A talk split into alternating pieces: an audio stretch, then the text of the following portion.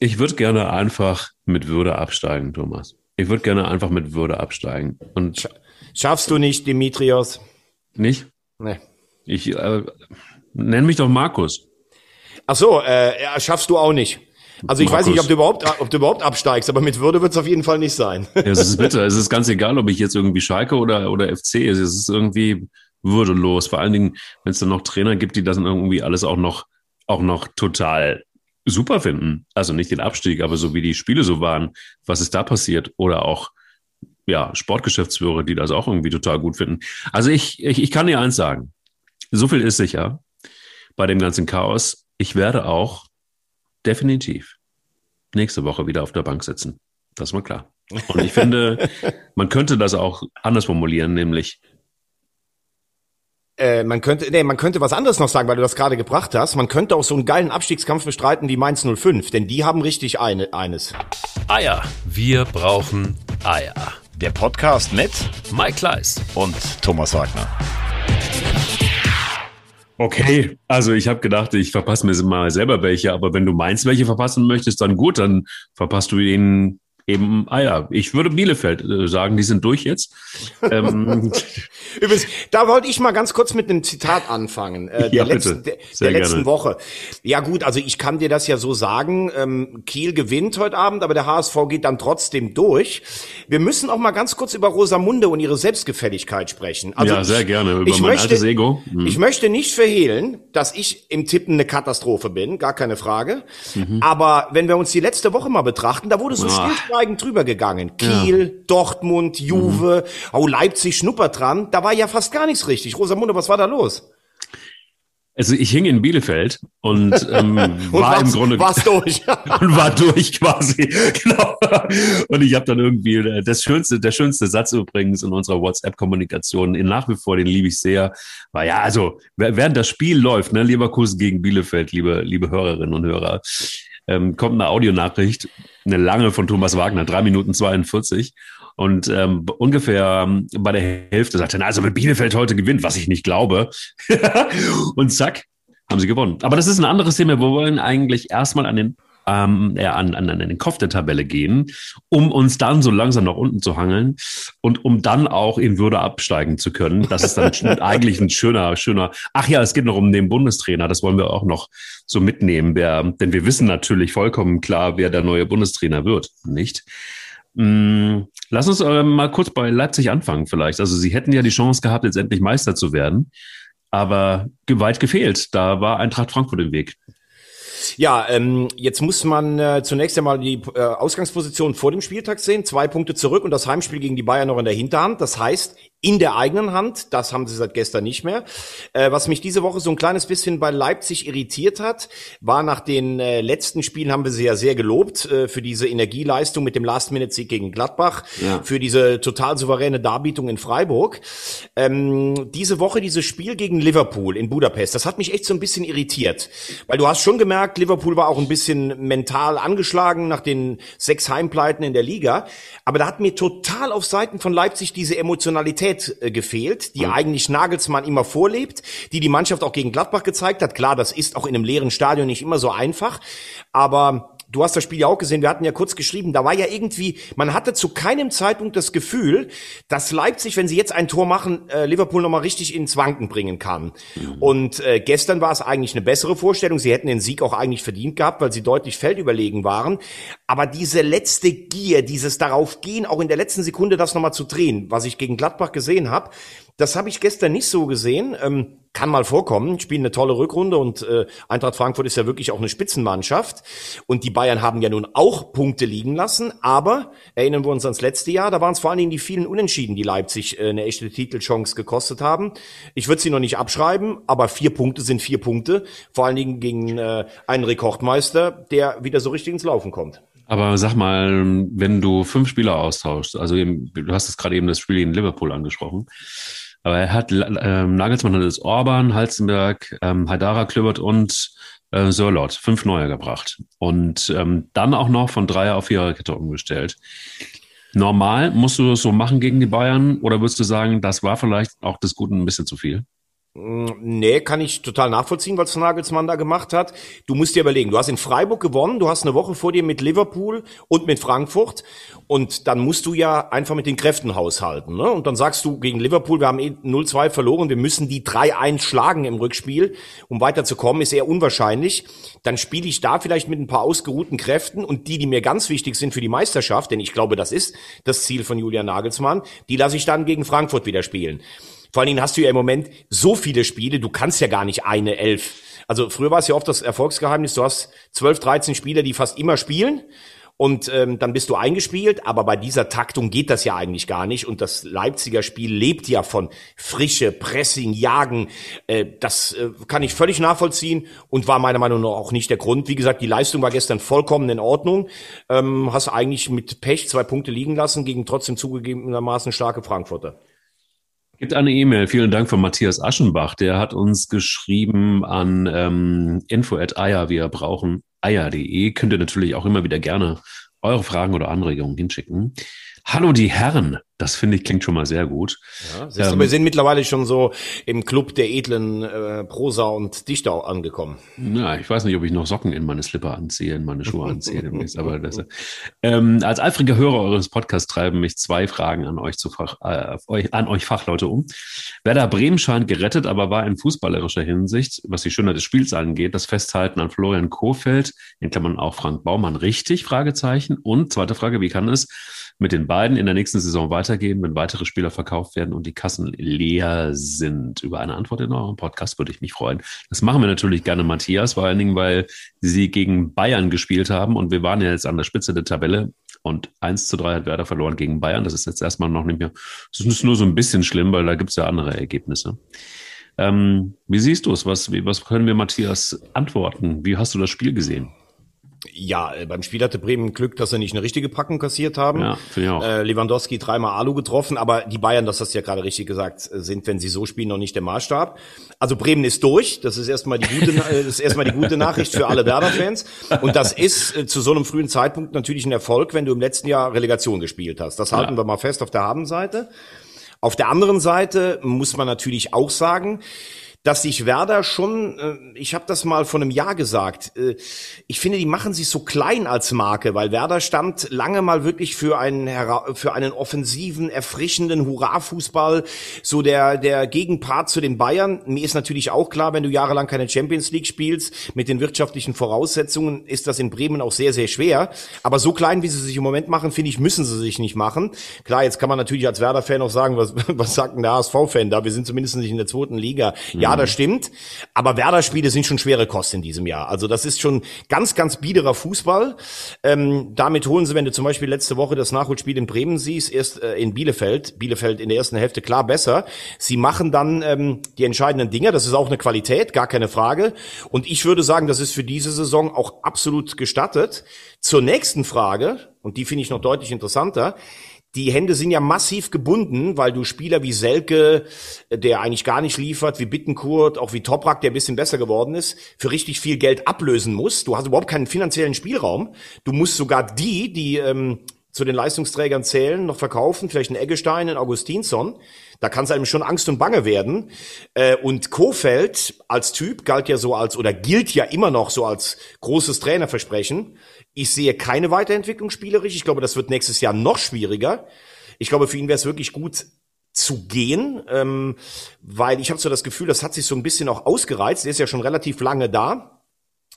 Ähm, ich weiß aber nicht, ob er noch so auf der Liste der ganz großen Clubs steht. Also ich persönlich glaube nicht, dass er zu, zu Borussia Mönchengladbach geht. Ich glaube, er freut sich, dass er da gehandelt wird, aber ich glaube, dass Eberl da eine andere Idee verfolgt.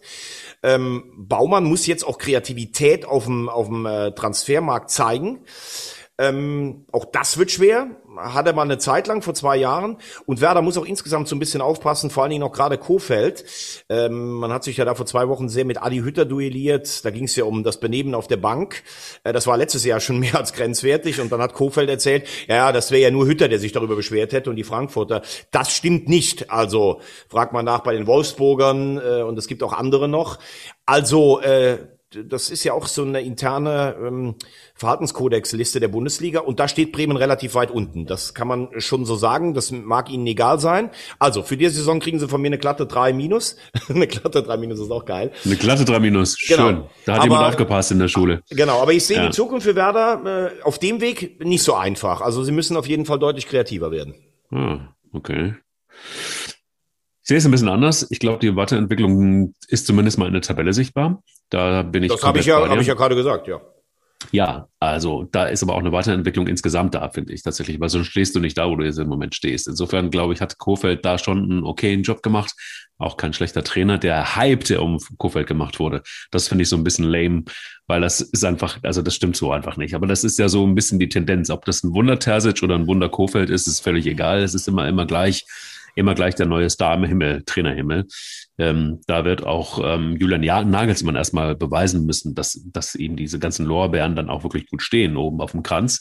Mal gucken, wie das dann auch mit ihm weitergeht, wenn er Bayern-Trainer wird und Hansi Flick Bundestrainer. Aber das ist nochmal eine andere. Nur, nur ganz kurz. Nagelsmann, Halbfinale Champions League. Ja, ja, ist alles in der Bundesliga Pokalfinale. Also das kannst du nicht vergleichen. Der muss erst mal was zeigen. Der hat schon was gezeigt. Ja, aber warte mal, wenn ich die Kohle habe und wenn ich diese Möglichkeiten habe wie in Leipzig, dann ist es jetzt auch nicht, also ich sag mal so, da musst du ein guter Trainer sein, das ist überhaupt keine Frage. Aber da ist ein bisschen anderer Background als in Bremen. Also lass uns fair sein. Nur, ähm, um bei, bei, bei Bremen nochmal zu sein, ähm, ich glaube, dass Kofeld, und da bin ich komplett wieder bei dir, dass der geht oder gehen sollte, wäre jetzt ein perfekter Zeitpunkt er hat ähm, die Mannschaft insofern weiterentwickelt, dass sie jetzt in der Tabelle steht, nicht absteigt, dass es vielleicht sogar auch noch, ja, noch ein bisschen weiter nach oben gehen kann. Aber dann ist es das ja auch im Moment gerade in Bremen. Und dann wird sich die finanzielle Situation zeigen und dann wird sich auch zeigen, wie Bremen in der nächsten Saison da steht. Aber jetzt ist es in der Tat, wie lange ist er jetzt Trainer? Also ich meine, er wird kein Thomas Schaf Nachfolger werden, aber wie lange ist er jetzt Trainer? Ich weiß es gar nicht. Ich glaube, am Ende der Saison sind das schon, äh, sind das glaube ich schon viereinhalb Jahre oder zumindest vier Jahre. Also er hatte ja, er hat sie übernommen in Abstiegsgefahr, dann gerettet, dann hat er sie stabilisiert, dann hat er sie fast äh, bis zum letzten Spieltag die Chance auf Europa gehabt. Ähm, letztes Jahr diese Horrorsaison und jetzt diese. Also es sind auf jeden Fall vier. Ich kann jetzt mal ganz kurz nachgucken. Ist ja auch kein Problem, ähm, dass wir mal sagen, wir wissen jetzt nicht ganz genau, wann er angefangen hat. Ähm, warte mal gerade. Ja, Dr. Google wird angeschmissen und genau, zack, wird da ist angeschmissen. Florian Kofeld ist, ist, ja schon, Trainer. ist ja schon länger im Verein. Ja, das und stimmt. ist seit 2017 ist er ähm, Trainer Guck bei mal. Werder Bremen. Also ja. vier, ähm, vier Jahre. Warte mal, wann, wann kam er rein? Sein erstes Bundesligaspiel war er doch im November 2017, also dreieinhalb Jahre. Habe ich dann ja. doch tatsächlich die erste Saison, wie er gerettet hat, dachte ich, wäre noch eine Zwischensaison da. Okay, also, guck mal. Minuspunkt für Wagner. Ja, Rosamund, gut. Rosamunde führt. Ja, aber macht er nicht. Ist er, er damit ist er aber trotzdem, damit ist er ja trotzdem schon unter den äh, dienstältesten Trainer. Also Christian Streich führt natürlich da weit vor, aber ähm, der ist dann tatsächlich, musst du dir mal vorstellen, bist du mit dreieinhalb Jahren bist du schon unter den Top drei der Trainer. Total. Deshalb wird er ja wahrscheinlich auch Peter Bosch ablösen in Leverkusen und nicht nach Gladbach gehen.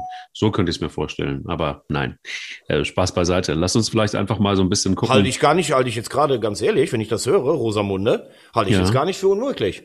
Ja, manchmal hm, mit Kramotzis äh, bin ich jetzt nicht ganz falsch gelegen mit dem Wunder Kramotzis, aber der, der, der wird wahrscheinlich. Moment, Moment, der kommen wir gleich wo, noch dazu, ne? Ja, genau, ja, klar. Wo, wo, Kramotz, wo Kramotzis, Kramotzis hätte Schalke gerettet, wenn er früher da gewesen wäre. Wäre, wäre, ja, dann, ja, ja, klar. Mhm. Als wow. Feuerwehrmann. Hat als auch richtig, hat, hat, auch schon richtig stark eingeschlagen in den ersten zwei Spielen. Mein absolut, absolut. Er hat auch schon äh, die richtige Kommunikation gewählt und das ist so ein bisschen die äh, Markus Gistolisierung von. Ähm, ja, komm, pass auf. Dann, du hast gesagt, wir haben ja bei Leipzig angefangen. Jetzt haben wir die Frage von Werder gehabt. Ich würde sagen, jetzt beschäftigen wir uns mal ganz kurz mit der Frage, was macht Max Eberl gerade bei Borussia Mönchengladbach, den ich ja schon Heidi sprechen wollte? Was ist da eigentlich jetzt gerade los?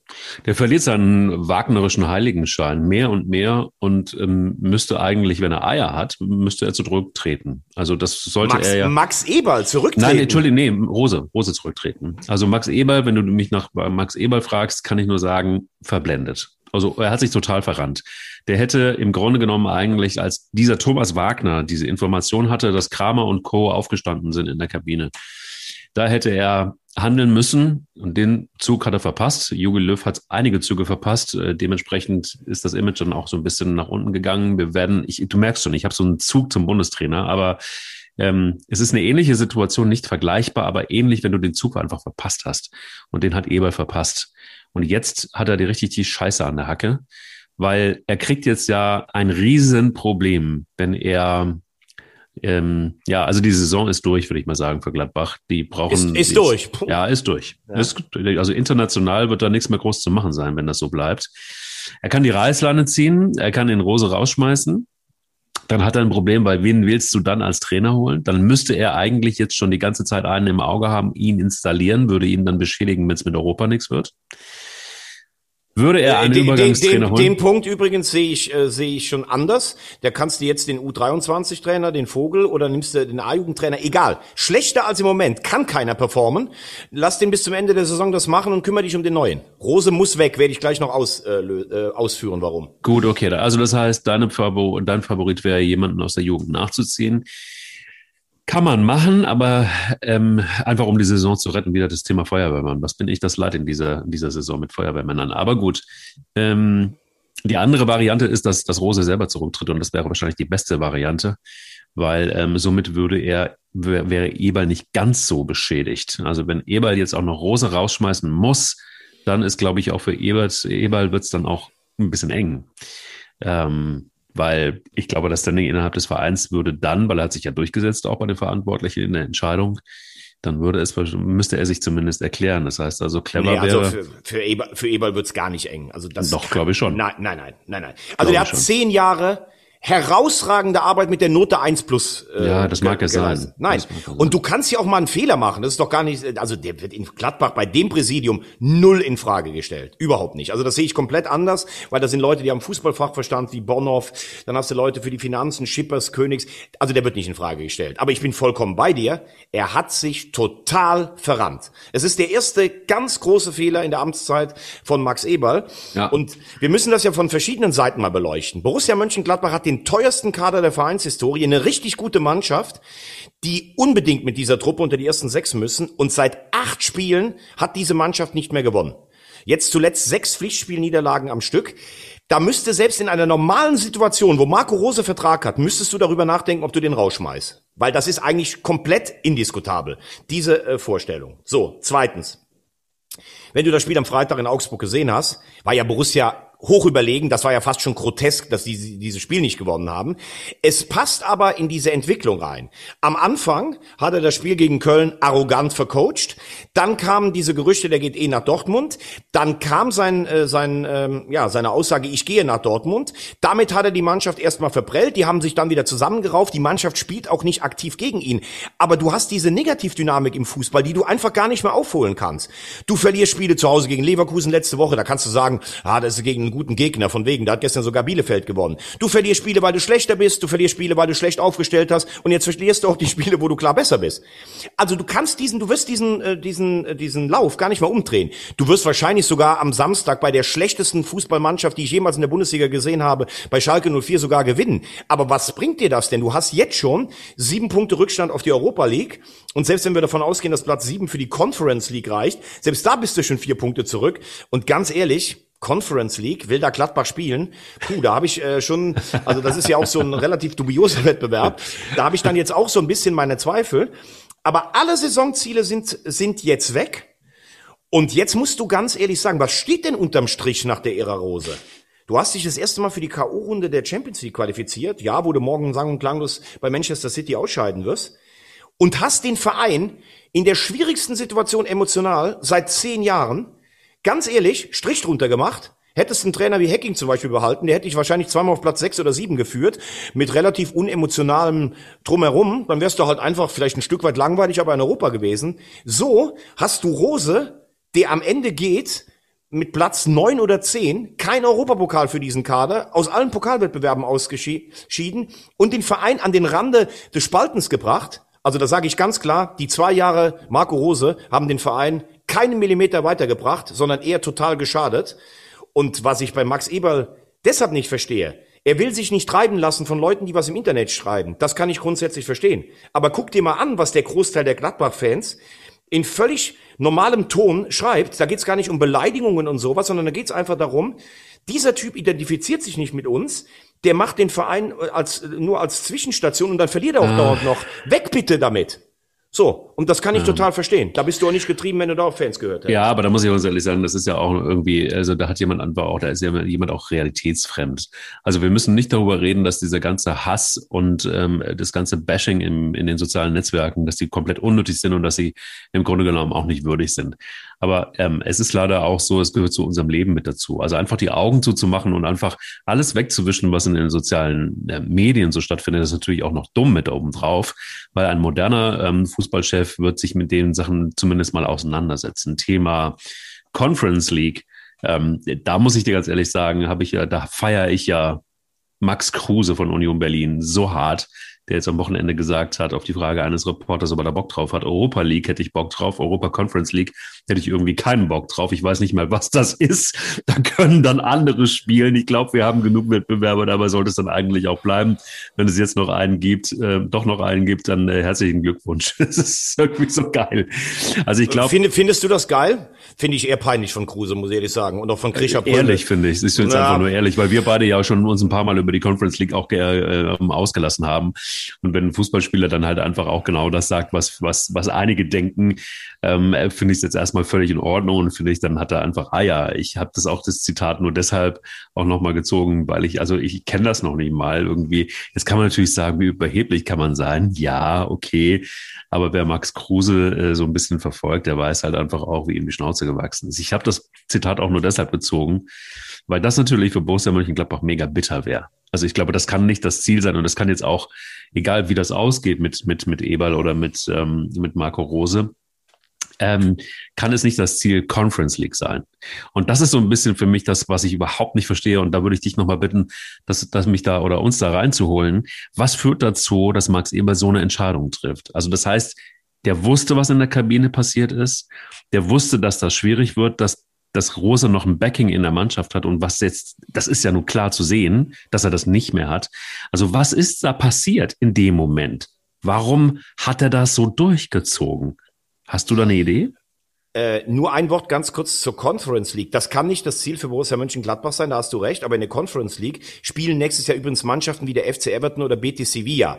Also ich finde die Aussagen Ja, aus Berlin, Folklore. nein, nein, nein, nicht Folklore. Folklore. Ich, ich finde die Aussagen aus Berlin komplett peinlich. Also dass ein Spieler wie Prömel letzte Woche, der übrigens in meiner Communio-Mannschaft ist, den finde ich als Spieler gar nicht so schlecht, sagt echt, äh, der siebte könnte in die Conference League kommen, dass Max Kruse, der international in seinem Leben noch gar nichts gerissen hat, sagt, äh, habe ich keinen Bock zu, zu, zu spielen. Nein, das ist lächerlich, muss ich ganz ehrlich sagen. Also ein Verein wie Union Berlin würde Geld damit machen und spielt gegen äh, internationale Hausnummern. Das finde ich weder cool, das finde ich einfach nur total unprofessionell und mal wieder so hingeledert, wie er seine Nationalmannschaftskarriere auch weggeworfen hat, weil er als Spieler natürlich hätte viel weiterkommen können, muss man auch mal ganz klar sagen. So, äh, zu Borussia Mönchengladbach. Puh. Du hast mich gerade nach Max Kruse, äh, nach Max Kruse, nach Max, nach Max Eberl gefragt. Wer so auf Zinne ist, der verwechselt schon mal einen Namen, Genau. das verstehe ich. Mhm. Also ähm, nochmal, Mike, weil das vielleicht eben so ein bisschen untergegangen ist bei dir. Der hat die Mannschaft noch nicht so weit verloren, Rose, dass du sagst, die spielen gegen den. Also die mussten zur Halbzeit 4-0 in Augsburg führen. So ist das nicht. Also Eberl sieht, wie die spielen und das ist eigentlich sogar noch ganz okay. Aber sie haben den Drehmoment in einer Saison längst verloren. Wir haben ja da so oft drüber geredet. Du hast entscheidende Spiele, die eine Saison positiv oder negativ beeinflussen. Das Gladbach-Spiel äh, von Köln und danach dieses Heimspiel gegen Mainz. Diese beiden haben das Ding gedreht. Dann gab es auch Aufruhr in der Kabine. Das haben wir besprochen. Jetzt ist es so ein Burgfrieden, aber du wirst mit Rose die Saison nicht mehr drehen können. Und Max Eberl wollte zeigen, ich bin kein Getriebener der öffentlichen Meinung. Ich mache nur das, was ich glaube, was für Gladbach am besten ist. Und das hat dem Verein ja auch mega gut getan. Aber jetzt wäre es gut, wenn er auch jemanden hätte, der sagt, Max, ganz ehrlich, ich als dein Freund und der immer in deiner, in deiner, in dein Horn bläst und zu 99 Prozent bei dir bin, muss dir sagen, das bringt nichts mehr. Du musst den Trainer jetzt rauswerfen. A, weil du vielleicht damit nochmal so eine vielbeschworene Initialzündung kriegst und B, weil du auch den Verein ein Stück weit befrieden musst. Du musst zeigen, Gladbach ist größer als Einzelinteressen. Ich ziehe das mit Rose durch und sowas. Und ich glaube, er sieht das nicht. Er sieht einfach nur, ich bin überzeugt, der erreicht die Mannschaft noch, was er in Teilen ja auch tut. Also mache ich diesen Weg weiter. Aber Platz 10, wegen mir auch 9 oder 8, ist für Borussia Mönchengladbach mit dem Kader eine Riesenenttäuschung. Und wenn du nachher nur an ihm festgehalten hast, um an ihm festzuhalten und bist nicht in Europa dabei, dann ist es einfach schlecht. Punkt aus. Wenn ich Eberl wäre, weißt du, was ich machen würde? Was? Wenn ich Eberl heißen Du würdest würde. Rose zum Schnitzelessen wahrscheinlich einladen. Na, das würde ich nicht machen, weil ich esse keinen Schnitzel. Ah, Ähm, okay, stimmt, ja. Aber Unser Gesundheitsapostel. ich würde, genau, ich würde jetzt ähm, knallhart alles über Bord schmeißen und würde einen Vertrag mit dem Wunder Terzic machen. Hätte natürlich schon äh, eine, das wäre eine pikante Note. Also das kann ja für Rose echt richtig bitter werden. Voll. Mal, fragen wir mal, gucken wir Und das mal. kann ja nur bitter werden eigentlich. Nein, nicht nur, aber es kann sein. Terzic führt Borussia Dortmund noch in die Champions League fürs nächste Jahr. So wird's nämlich Kommt sein. jetzt vielleicht sogar noch eine Runde bei Losglück weiter in der Königsklasse und gewinnt den Pokal, wo aber natürlich auch Leipzig noch ein Schwergewicht ist. Und kommt dann als äh, am Ende gescheiterte Trainer von Gladbach dahin und soll der Vorgesetzte von Terzic sein. Guten Tag, guten Tag, mein Name ist Rose, ich weiß Bescheid. Mhm. Genau. Das ist der Worst, das Worst-Case-Szenario. Kann aber natürlich auch sein, Dortmund äh, scheidet jetzt aus der Champions League aus, verliert das Pokalfinale und wird Vierter oder Fünfter und Rose kriegt vielleicht zumindest noch tab- tabellarisch die Kurve und kommt in die Conference League, dann ist der Gap nicht ganz so groß. Aber klar ist auch, ähm, dadurch, dass Terzic jetzt ähm, so die Kurve mit, mit äh, Dortmund bekommt, macht er sich natürlich auch interessant für andere Vereine. Das ist gar keine Frage. Ich glaube nicht, dass Max Eberl ihn nimmt, weil ich glaube, dass Eberl auf eine andere Art von, von Fußball äh, äh, steht. Ich glaube, dass ähm, die Spur nach Bern zu Soane oder zu Marsch in Salzburg führt, ist meine persönliche Meinung. Äh, aber Terzic hat schon gezeigt, dass er in einer schwierigen Situation eine Mannschaft hinter sich versammeln kann. Voll, voll. Damit könnte er auch durchaus ein Kandidat sein, wo ich am Anfang große Zweifel hatte, ob ein paar lockere Sprüche, eine Kappe und ein ziemlich cooles Aussehen reichen, aber der scheint doch was drauf zu haben. Ja, ist mehr als ein Wunder, Terzic, denn da bin ich komplett bei dir. Er hat es auch geschafft, Mokoko übrigens äh, mehr und mehr zu integrieren in die Mannschaft, ähm, der dann auch letztendlich das entscheidende 2-0 geschossen hat gegen Hertha. Da sind wir auch beim, beim, beim Thema Dortmund gegen Hertha. Ähm, Dada hat gesagt, über die zweite Hälfte müsste man intern nochmal reden. Was meint er damit? Ja, er hat es ja noch ein bisschen dann ausgeführt. Er meinte, sie haben defensiv ganz gut gestanden, aber du musst dann bei einem 0 zu 0 in Dortmund, wo du weißt, dass der Favorit mit einem Punkt natürlich nicht zufrieden sein kann und sicherlich auch ein bisschen ungeduldiger wird und bisschen nervöser und hektischer. Da musst du selber äh, nach vorne hin ähm, Spitzen setzen und dann hat er ja auch ausgewechselt und es kam ja von Hertha gar nichts in der zweiten Halbzeit nach vorne. Ich glaube, das hat ihn so ein bisschen enttäuscht, weil Dada ist ja so ein Trainer, der packt ja so ein bisschen an die Ehre, an die Männlichkeit. Das ist für mich so von der Ansprache eher noch einer von der alten Schule. Das meine ich überhaupt nicht negativ. So, Jungs, ihr müsst jetzt mal Eier entwickeln und so. Und was ich auch nicht verstanden habe, du hast gegen Augsburg letzte Woche dieses Muss-Spiel gewonnen und kannst ja eigentlich nach Dortmund fahren, wo jetzt keiner was von dir erwartet und kannst ein bisschen mutiger auch sein. Das war gar nicht da. Äh, für die alte Dame ist das echt eine richtig schwierige Situation, genau wie für den FC, weil die anderen jetzt anfangen zu punkten. Richtig. Ähm, also ich glaube, von dem Ziel 40 Punkte und äh, einer Weiterbeschäftigung kann Dada sich jetzt schon verabschieden. Es geht jetzt nur noch ums blanke Überleben in, in der Liga. Ähm, der Spielplan meint es eigentlich ganz gut mit der Hertha, weil die Schwergewichte jetzt eigentlich fast alle weg sind. Ähm, nächste Woche spielt zu Hause gegen Leverkusen, die sind kein Schwergewicht mehr. Das musste eigentlich dann schon auch gewinnen. Ich glaube, es wird reichen, um mit anderthalb blauen Augen davon zu kommen. Aber so der richtige Aufbruch, und das war natürlich auch schwierig bei dem Startprogramm, was sie hatten, der ist eigentlich dann schon verpufft, aber Dada wird zumindest die Knöpfe und Hebel noch drücken, dass sie drin bleiben. Das ist meine feste Überzeugung. Kommt ja noch ein bisschen Dummheit mit dazu. 80. Minute, du hast es mir auch in der WhatsApp geschrieben, ähm, die, die, die, ja, ja, Verdacht auf Körperverletzung von Darida, der dann von äh, der, der, der äh, Reus einfach mal die, in die Achillessehne gequetscht Ja, aber ist. wenn du das gesehen hast, ne, von den Also Bildern her. brutal, brutal. Ich glaube nur, Darida ist eigentlich in all den Jahren nicht aufgefallen, dass er ein brutaler Spieler ist. Ich glaube, das war so ein Ding, du bist dann zurück, willst dann vielleicht noch ein bisschen nasser rasen. Also total dumme Aktion. Und man kann ja nur von Glück sagen, dass Reus sich nicht äh, schwerer verletzt hat, Ja. weil das hätte ja wieder dazu gepasst, kurz vor einem großen Turnier. Ähm, also ich habe Darida so nicht kennengelernt, aber das war fahrlässig und muss eigentlich mit vier bis fünf Wochen bestraft werden. Aber wenn ich sehe, wie der DFB letzte Woche diese Fluggrätsche von Otavio, das wahrscheinlich brutalste Foul der letzten 20 Jahre, mit vier Spielen geahndet hat, da verstehe ich auch die Welt nicht mehr. Aber gut, ich habe anscheinend auch keine Ahnung, wie brutal manche Foulspiele sind und wie das dann nachher geahndet wird.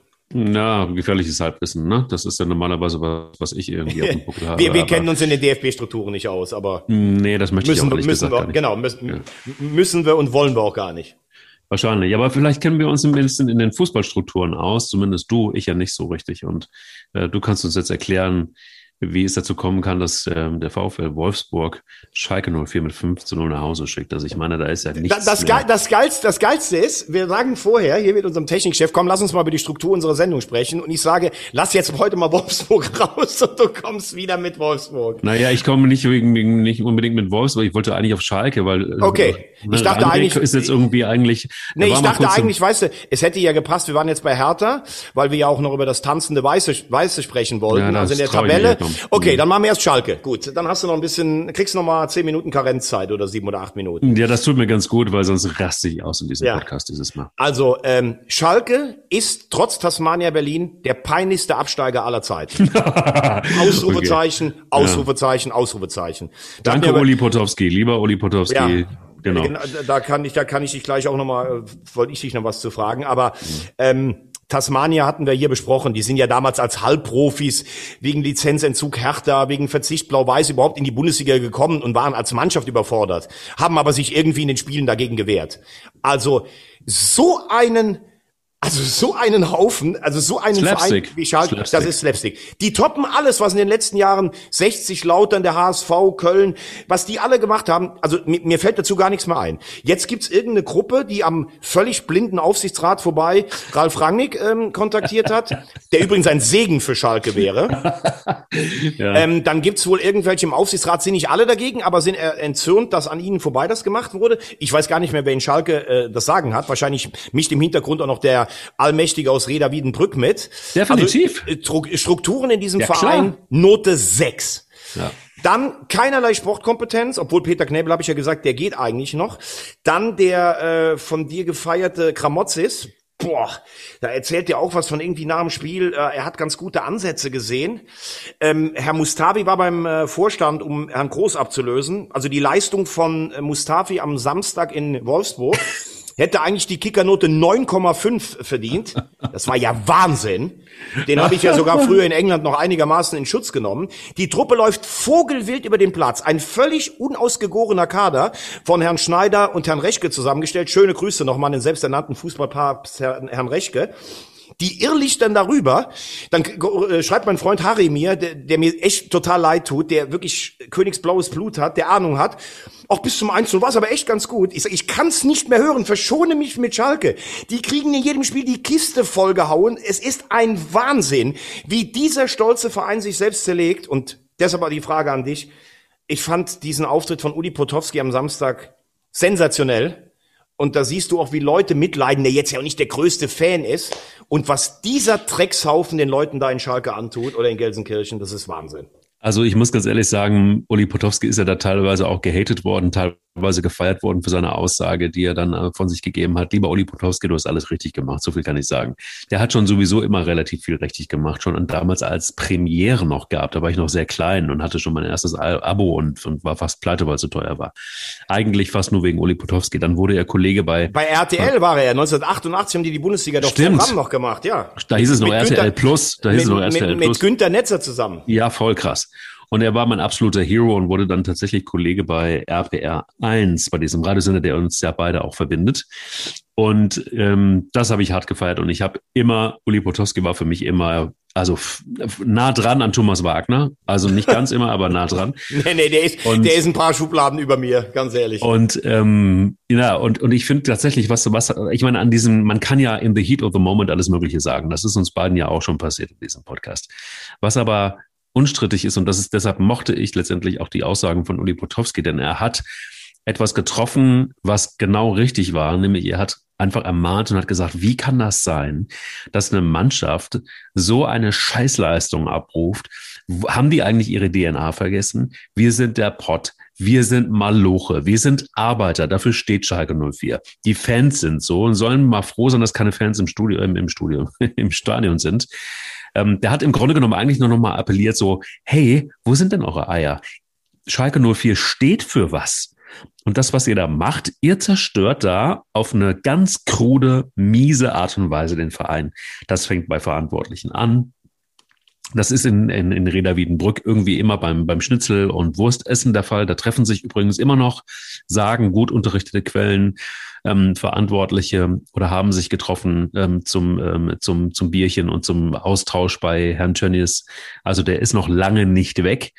Das hat Uli Potowski so nicht angesprochen, aber er hat gesagt, von den Verantwortlichen angefangen, über die Mannschaft, da gibt es keine Eier, da gibt es keine Identität mit dem Verein. Es ist einfach nur noch lausig. Die Leistung stimmt nicht und noch nicht mal der Wille stimmt. Und das sind genau, eigentlich ist es genau brillant zusammengefasst in einem, in, in zwei, drei Sätzen ähm, von ihm, wo er genau dahin geht, wo es weh tut. Und da ist äh, eine Grätsche und rote Karte ähm, ähm, eigentlich noch, noch, na, noch relativ wenig. Er hat da richtig reingekritscht. Das muss vielleicht auch mal einfach mal sein. Ich finde es Wahnsinn. Ich finde es Wahnsinn, wie so ein Verein tatsächlich dann irgendwie so eine, so eine Leistung dahinlegen kann. Ähm, runtergewirtschaftet auf der einen Seite finanziell, aber auch die Mannschaft, die angeblich nicht fit ist. Das sind ja, da, da passt ja alles zusammen nicht. Und dementsprechend hast du komplett, bin ich komplett bei dir. Das wird ein Abstieg ähm, der dringend, der dringend sein muss, aber peinlicher geht's kaum. Ja, vor allen Dingen ist ja das Ding, ich akzeptiere schon, wenn eine Mannschaft auch verunsichert ist. Da sind natürlich auch viele Sachen zusammengekommen. Ah, ne? Das kann nein, ich auch nicht mehr. Nein, das kann ich auch nicht mehr hören. Im ersten ist, Moment akzeptiere ich das, dass du auch als Mannschaft dann vielleicht auch nicht auf den Platz gehst und da befreit aufspielst und sagst, oh, jetzt holen wir das heute raus. Und jeder, der mal gekickt hat auf einem gewissen Niveau, weiß auch, du kommst manchmal gar nicht in die Zweikämpfe, weil der Gegner zu gut ist. Und dann dieses, ich will nur sehen, dass gekrätscht wird und Trikot, das ist teilweise auch ein bisschen polemisch. Was ich aber tatsächlich, und da bin ich ja voll bei dir und auch bei allen Schalke-Anhängern, Du bist doch jetzt eh schon abgestiegen. Also dann musst du doch zumindest sagen, dann verteidigen wir wenigstens noch die Ehre dieses Trikots und wehren uns, obwohl wir gar nicht mehr über das große Ziel Klassenerhalt sprechen. Ja. Und das ist ja, die kriegen ein Gegentor und fallen in sich zusammen wie eine Kreisligatruppe im Spiel um Platz sieben beim Thekenturnier, wo die halbe Mannschaft schon voll ist. Das ist ja Wahnsinn, was die für eine Scheiße spielen. Das kann man sich ja wirklich nicht angucken. Das hat ja noch nicht mal was mit, das hat ja noch nicht mal was mit Zweitliganiveau zu tun. Das ist ja gar kein Niveau. Und äh, da siehst du einfach mal, was da auch in der, in der Zusammenstellung, was auch die Kabine selber, was das für eine schlechte Truppe ist. Also ganz, ganz schlimm um diesen ganz, ganz großen Verein. Und man kann wirklich nur hoffen für Schalke, dass Rangnick kommt und das alles an den Hörnern packt und von ganz unten wieder aufbaut. Aber dann wird es natürlich auch den ganzheitlichen Ansatz brauchen. Und ganzheitlicher Ansatz, damit sind wir dann eigentlich beim tanzenden, weißen Nullfachen vom Geisbockheim der ganzheitliche Ansatz beim FC müsste eigentlich daran äh, bestehen, dass man spätestens am Ende der Saison alle Verantwortungsträger ganzheitlich auswechselt. Weil das ist fast genauso blind wie auf Schalke. Ja, also ich kann da einfach nur mal, ähm, kann da einfach nur mal folgendes Zitat loslassen. Den spielerischen Weg der vergangenen beiden Spiele finde ich okay. Da entwickelt sich die Mannschaft. Wir dürfen durch die Ergebnisse der Konkurrenz nicht nervös werden. Na? Wer ist ja, das? Ja, Markus Gistol. Klar, Markus ich Gistol. Auch gelesen, ja. Also okay, was, was nehmen die da in Köln? Also was, was, was, was ist, was habe ich nicht, was die haben? Sag mal. Ich, ich kann es dir nicht sagen, was genau da gereicht wird am Geisbockheim. Aber es sind teilweise so wirre Analysen, dass du meinst, die kriegen den ganzen Tag nur Grenze Kölsch da reingereicht. Aber jetzt mal ohne jede Polemik. Ähm, ein sagenhaft schlechter Vorstand, der einfach gar nichts sagt. Also, dass ich wirklich sagen müsste, dass das vorherige Präsidium sogar noch getoppt wird an Unfähigkeit, das finde ich Wahnsinn. Ein äh, Finanzchef, der sich in den Erfolgen seiner Anfangsjahre sonnt und eine personale Fehlentscheidung nach der anderen mit zu verantworten hat. Ähm, ein Trainer, auf den ich gleich noch komme, der aber für mich noch nicht mal der Hauptschuldigste ist, sondern für mich kristallisiert sich immer mehr raus, also was Horst Held beim ersten FC Köln leistet, das ist noch nicht mehr mit versetzungsgefährdet zu bezeichnen. Also ich blick da gar nicht mehr durch. Horst Held war ein richtig guter, hungriger Manager in Stuttgart, mit dem der Meister wurde 2007. Wobei er da auch eine Menge äh, Geld im Nachhinein verbrannt hat. Der hat einen guten Job auf Schalke gemacht, wo er, glaube ich, fünfmal in die europäischen Ränge gekommen ist, mit der allerdings auch zweit- oder drittteuersten Mannschaft der Liga. In Hannover ist er aufgestiegen, hat im ersten Jahr die Klasse gehalten. Das weiß er, glaube ich, bis heute noch nicht, wie das funktioniert hat. Und ist dann sang- und klanglos mit der Truppe abgestiegen. Und beim ersten FC Köln hat er einen Kader zusammengestellt. Das ist eigentlich auch bodenlos. Also die Qualität der einzelnen Spieler, habe ich ja immer gesagt, müsste eigentlich reichen, um ein bisschen besseren Fußball zu spielen als das, was wir angeboten bekommen.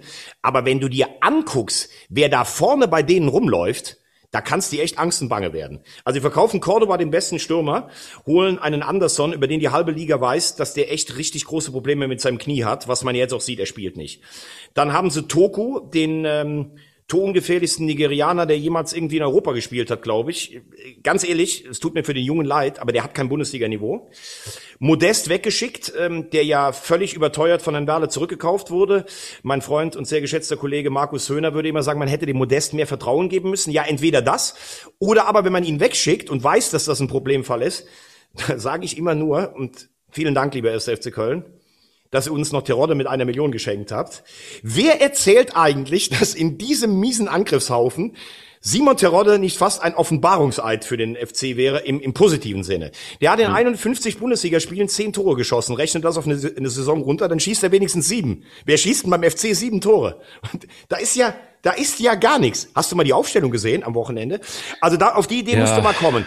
Retschbit, Chai und Ötchan, die laufen beide, glaube ich, 14,5 auf 100 Metern. Die stellt er als Sprinter auf die Außenbahn. Hector, der linker Verteidiger oder defensiver Mittelfeldspieler ist, spielt auf der 10 als Regisseur und der einzige, der Regisseur spielen könnte, Duda, den stellt er als falsche Spitze auf die 9. Also jetzt fängt auch Markus Gistol, ich muss sagen, ich habe ihn häufiger hart kritisiert, ich habe ihn aber auch immer gelobt als Retter. Jetzt fängt er auch an, dass er seinen Kompass verliert. Es ist schon bemerkenswert, wie die Mannschaft ihm in der Defensive folgt und wie er jedes Schicksalsspiel eigentlich gewonnen hat, das er gewinnen musste. Aber jetzt macht er wirklich auch handwerkliche Fehler. Also diese Aufstellung ist ja Wahnsinn.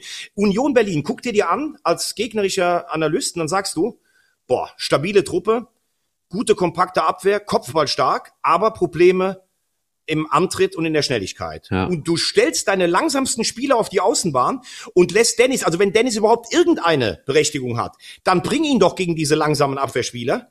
Den lässt du auch auf der Bank um Gottes Willen, du gehst mittlerweile in ja. jedes Spiel rein. Gegen Bremen, erste Halbzeit habe ich gesagt, ging's noch. Du gehst ja irgendwie nur rein zu sagen, okay, wir gehen rein und versuchen einen Punkt zu holen. Und wenn wir in Rückstand geraten, dann versuchen wir irgendwie nach dem Prinzip Zufall ein Tor zu machen und wir mauern uns von Punkt zu Punkt zu Punkt. Das hätte ja noch funktioniert, wenn Bielefeld und Mainz auch so schlecht spielen würden, wie es alle vielleicht erhofft haben. Aber jetzt, spätestens, musst du natürlich sagen, hey, die anderen sind wach geworden. Mainz hat in den letzten Wochen noch bis sieben Punkte auf den FC aufgeholt.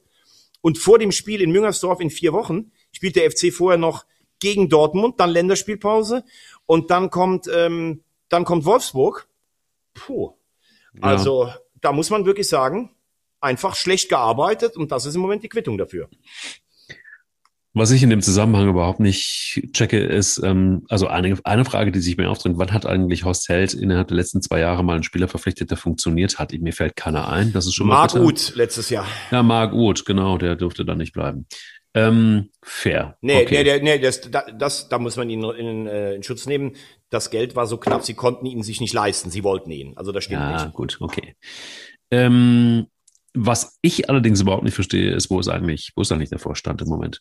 Wo ist eigentlich Werner Wolf, der Präsident, der immer Präsident werden wollte? Jetzt ist er Präsident und irgendwie hört man ihn nicht, man sieht ihn nicht. Ähm, es gibt keine Entscheidung. Alex Werle ist abgetaucht. Ähm, man lässt die Herren Gistol und vor allen Dingen Herrn Held einfach Vogelwild machen, was sie wollen. Dann gibt es einen Mitgliederrat, der angeblich so stark ist, ähm, der in der Tat auch nur beraten kann. Aber da wissen wir beide, dass die sich ja auch immer tatsächlich auch angelegt haben mit dem Vorstand, wenn es dann hart auf hart ging. Ähm, aber trotzdem, zahnloser Tiger war eben nur beratend. Vermisse ich im Moment auch. Also was macht dieser starke Mitgliederrat gerade? Also mir fehlt, es ist ja nichts anderes als ein Aufsichtsrat und der hat normalerweise den Vorstand zu kontrollieren. Ich frage mich, was tun die da so den ganzen Tag über? für mich kann es alles nicht sein. Für mich kann es über die Länge der Zeit vor allen Dingen nicht sein, dass ein Horst Held und dass ein Markus Gistol machen können, was sie wollen. Und warum ist diese Position so stark, dass selbst jetzt, also spätestens jetzt, wo du, du hast es ja gerade eben richtig gesagt, das, was man eigentlich von Schalke 04 erwartet hätte, macht nämlich Mainz 05.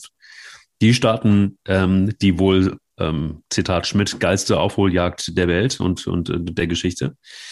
Mal gucken, vielleicht schaffen sie das sogar. Hertha BSC mit 21, äh, Mainz mit 21, Bielefeld gewinnt gegen Leverkusen, müssen wir auch gleich mal drauf eingehen.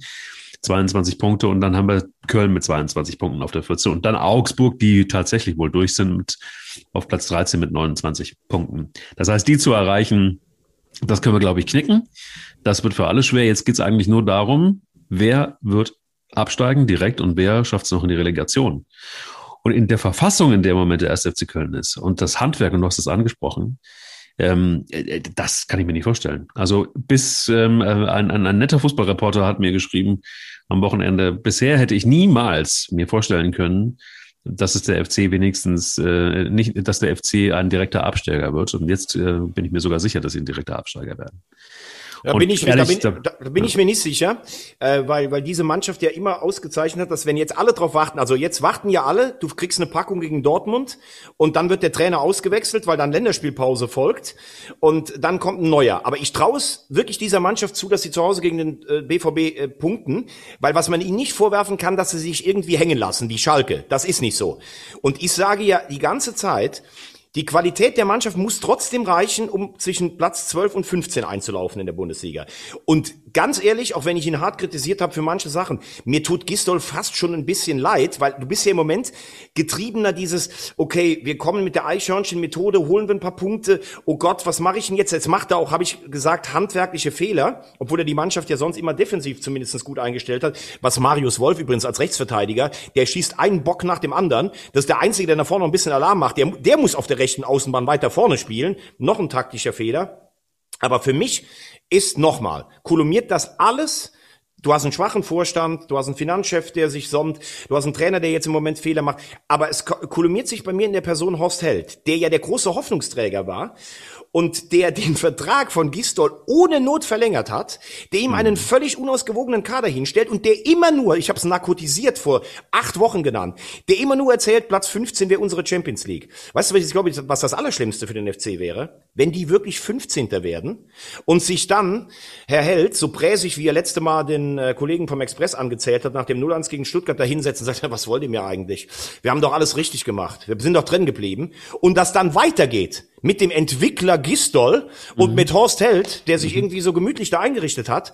Also als FC-Fan musst du ja eigentlich hoffen, entweder du steigst ab, damit wirklich alles weggespült wird, oder du brauchst auf der Kommandobrücke zwei neue Leute, weil damit wirst du ja nicht, du hast vor zehn Jahren gesehen, Gladbach rettet sich in der Relegation und macht mit Favre und Eberl dann 18 Schritte auf einmal. Aber das wirst du in dieser Konstellation ja niemals erreichen können. Und nochmal, der Klassenerhalt mit dieser Mannschaft, der darf ja nicht gefeiert werden. Das muss eine Selbstverständlichkeit sein. Weil der FC hat die siebtmeiste Kohle ausgegeben für Neuzugänge. Es wird ja immer so getan, als wenn, ach, der große Außenseiter, der FC, der ist aufgestiegen mit dem wenigsten Geld. Und wenn wir die Klasse halten, das ist Wahnsinn. Das würde ich bei Bielefeld gelten lassen, aber nicht beim FC.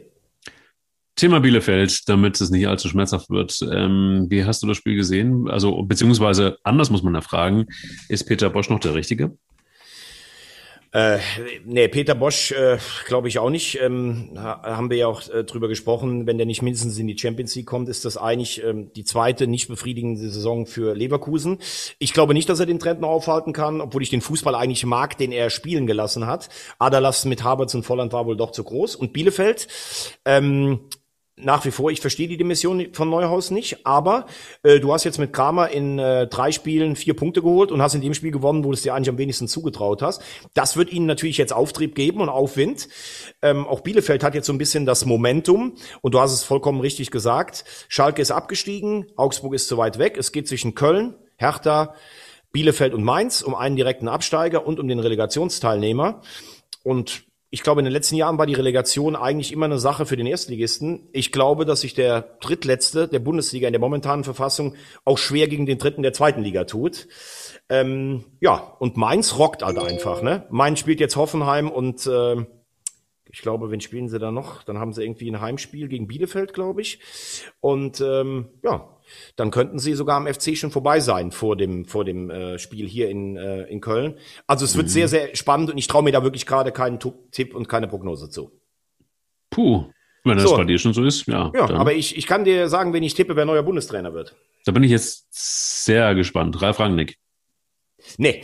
Ähm, äh, Ralf Rangnick äh, ist auf jeden Fall ein ernstzunehmender Kandidat. Du hast mich gestern auch gefragt in der WhatsApp, warum eigentlich Rangnick bei so vielen trotzdem immer noch so auf Vorbehalte stößt.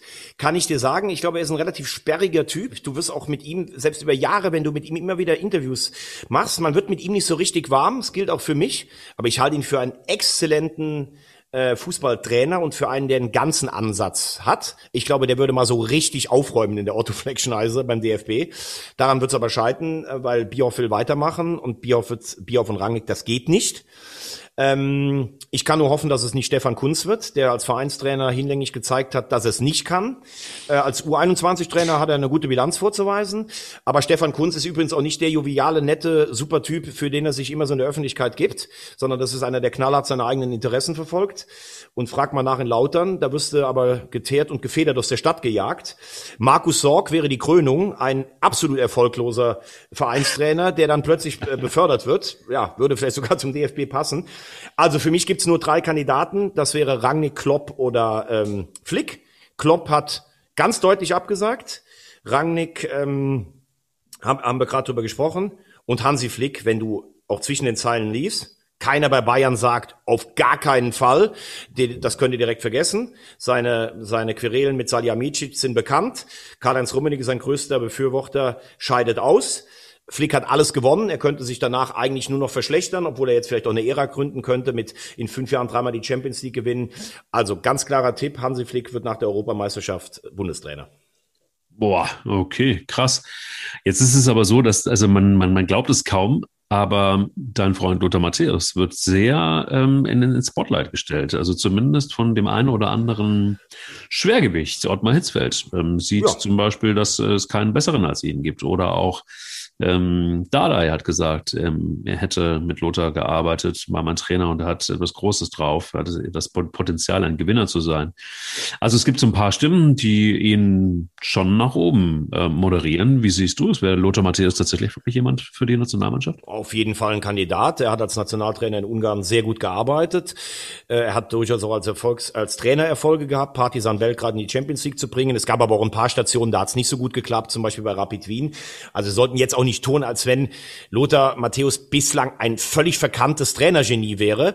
Ähm, ich schätze seine Expertise total. Es ist auch Wahnsinn, wenn du mit ihm, als ich früher bei Sky oft auch geredet haben über Spiele, der konnte sich noch an, an Minuten und Abläufe von Toren beim ersten FC Herzogenaurach in der Bezirksliga erinnern. Das war Wahnsinn. Ähm, er ist Fußball besessen. Er hat diese Aura, selbst bei jungen Spielern, wenn ein Lothar vor dir steht, als Weltfußballer und Weltmeister. Ähm, wäre ein interessanter Außenseiter-Tipp. Äh, auf der anderen Seite muss man dann doch aber auch trotzdem sagen, er ist jetzt lange raus. Ähm, er macht einen super Job bei Sky. Ich glaube, ihn selber würde es reizen, aber da würde ich dann als DFB sagen, wenn ich die Wahl zwischen Matthäus und Flick hätte, dann würde ich doch eher auf Flick gehen, der jetzt auch gerade in der momentanen Tagesarbeit sehr erfolgreich ist, der den DFB auch aus der Aktualität kennt. Aber Lothar trotzdem völlig berechtigt auf der Kandidatenliste. Aber so ein bisschen auch ein Phänomen wie Ralf Rangnick. Also so richtig geliebt oder gemocht und geschätzt. Also so richtig wird er irgendwie nicht, ist zumindest mein Eindruck, zumindest bei Verantwortlichen nicht. Und bei Rangnick, das ist in der Tat so, ähm, bin ich jetzt auch mal gespannt. In Italien hat es irgendwie nicht richtig, ähm, hat, hat es dann doch nicht, ich meine, da ist die Konstellation eine andere gewesen. Ja, beim AC ähm, Milan, die fingen plötzlich dann unter Pioli und Maldini an, zu gewinnen, unfassbar ja. zu gewinnen. Beste Serie genau. seit 15 Jahren. Genau. Jetzt haben wir irgendwie bei Schalke die Situation, kommt er wieder zurück, kommt er nicht wieder zurück. Als Bundestrainer wird er gehandelt, da bringt er sich teilweise selber mit ins Spiel.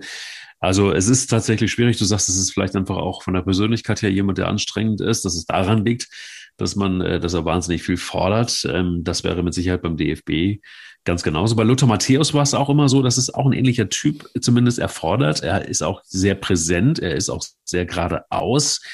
Ähm, aber es hat nie gereicht zum wirklich großen Verein und zum wirklich großen Trainer und zum Verantwortlichen. Ähm, das ist schon so ein bisschen, ja, das ist bei beiden ähnlich und deshalb könnte es natürlich gut sein. Ja, aber aus, aus ganz anderen Gründen. Bei Matthäus aus ganz anderen Gründen, vollkommen klar. Vollkommen klar. Bei Matthäus war es ja am Anfang auch immer so, also ich habe gesagt, eine durchschnittliche Trainerkarriere, aber dann immer garniert mit irgendwelchen Geschichten aus dem Privatleben. Aber das hat er ja seit zehn Jahren komplett abgelegt. Also äh, damals war ja so, oh Matthäus, dann hast du die ganzen Weibergeschichten und Boulevard und sowas. Das ist ja nicht mehr. Doku-Serien gab es ja, sehr aber interessant. Er, aber er hat ja lange da keine Nahrung mehr gegeben, aber er hat auch lange nicht mehr trainiert. Und ich glaube, es gibt auch, wenn jetzt Matthäus Bundestrainer würde, da wird jetzt auch keine Fußballnation aufstöhnen, bei Rangnick auch nicht. Aber an der Konstellation beim DFB glaube ich einfach, dass du die Lösung für Flick nimmst und das wäre eine gute Lösung und die stößt auch bei den Fußballfans auf Sympathie. Deshalb ganz klarer Tipp von Rosamunde Wagner, Flick wird neuer Bundestrainer. Wer wird dann Bayern-Trainer? Bayern-Trainer wird Nagelsmann. Mhm. Ähm, Joe Ma äh, Jesse Marsch geht von Salzburg zu Leipzig. Gladbach bedient sich in Bern bei Seoane. Und habe ich jetzt noch jemanden vergessen? Ja. Äh, ja, da brauchen wir noch den neuen Trainer in Schalke. Den sucht dann Rangnick aus. Wird, glaube ich, nicht Gramozis heißen. Und ähm, ja, Frage bleibt dann beim FC. Ne, die machen dann Neuanfang in Liga 2 mit Held und Gistol. Das glaubst du wirklich? Nein, das war ein Witz. Hör Ich mir will- auf. Hör mir hab, wir, auf. wir, haben, wir haben gesagt, wir machen nicht Das länger als eine Stunde und jetzt komme ich zum Schluss. Ich merke, du kommst jetzt mir gleich noch hier an wieder mit, äh, lass uns Ja. mal über die, über die abkippende Sechs beim 1. FC Nürnberg sprechen oder sowas. Nee, nee, nee, nee. Ich kann dir nur eins sagen ähm, zum Thema Lothar Matthäus. Smarter Typ, weil in dieser ganzen Diskussion gibt es einen Satz von ihm, der geht folgendermaßen. Natürlich interessiere ich mich für den Fußball und die Nationalmannschaft, aber ich bin mit meinem Leben zufrieden. Das schließe ich aus, damit beschäftige ich mich gar nicht. Ich habe eine ganz andere Planung. Ich finde, das ist smart und ich finde, das ist genau so, wie Lothar Matthäus immer war, nämlich einer mit Eiern. Wir brauchen Brauchen Eier. Eier. Aber das hat Matthäus vor ein paar Wochen gesagt. Ausrufezeichen.